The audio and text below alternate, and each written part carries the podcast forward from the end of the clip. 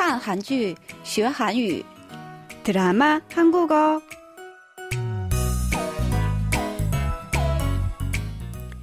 亲爱的听众朋友们，大家好！看韩剧学韩语，我是郭素罗。여러분안녕하세요드라마한국어시간저는곽소라입니 다。 亲爱的听众朋友们，大家好！欢迎收听我们的看韩剧学韩语节目，我是刘岩。在学习本周的韩语之前，我们先来复习一下上周学习的内容吧。留言，你还记得上周我们学习的语言点是什么吗？嗯，我记得，是不是내순한내이 소？ 嗯，对的，就是尽在我的掌握之中这个意思。我请你用这句话造一个句子，可以吗？好，那我试试吧。내미래는내순한내이소这样说可以吗？你用的句很正确，请大家一定不要忘记。好，那么接下来就让我们一起来听听本周要学习的内容。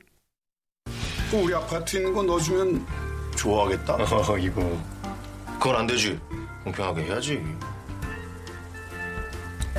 넌아빠가너한테뭐시키면은어느정도까지할수있어다할수있어 아빠 나한테 불합리한 거 시킬 사람이 아니니까. 믿는 도끼에 발등 찍힌다는 걸 현지에게 보여줘야 되겠다. 믿는 도끼에 발등 찍힌다. 믿는 도끼에 발등 찍힌다. 믿는 도끼에 발등 찍힌다. 刚才大家听到的是电视剧中的一个片段。本周我们要学习的韩语是믿는독기에발등찍힌 다。 这句话的意思是，人心隔肚皮在自己最信任的人背叛自己的时候常用。此外，原以为有把握的事情失败时也可以用这句话。好，那么믿는독기에발등찍힌 다， 我们再来听听吧。믿는독기에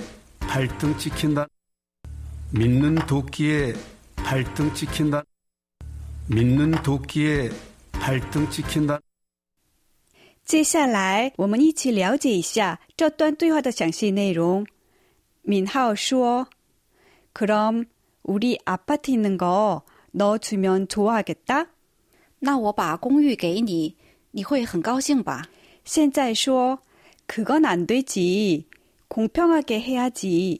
这当然不可以，得公平啊。 민하오 说：“넌 아빠가 너한테 뭐 시키면 어느 정도까지 할 수 있어?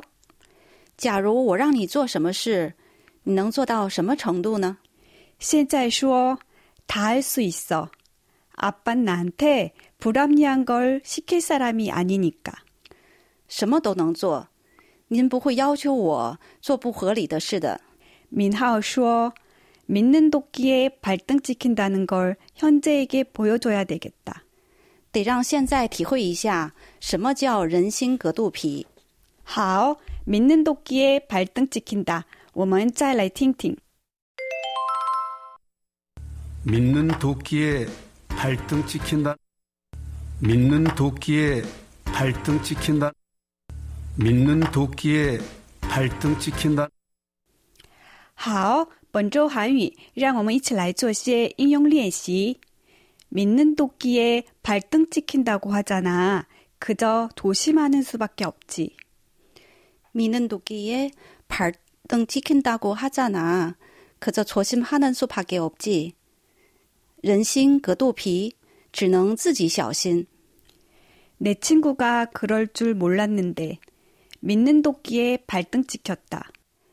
那亲哥哥可能嘴没那能的，米嫩多基耶盘登鸡敲打。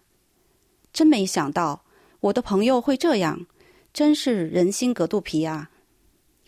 米嫩多基耶盘登鸡敲打，真没想到我的朋友会这样，真是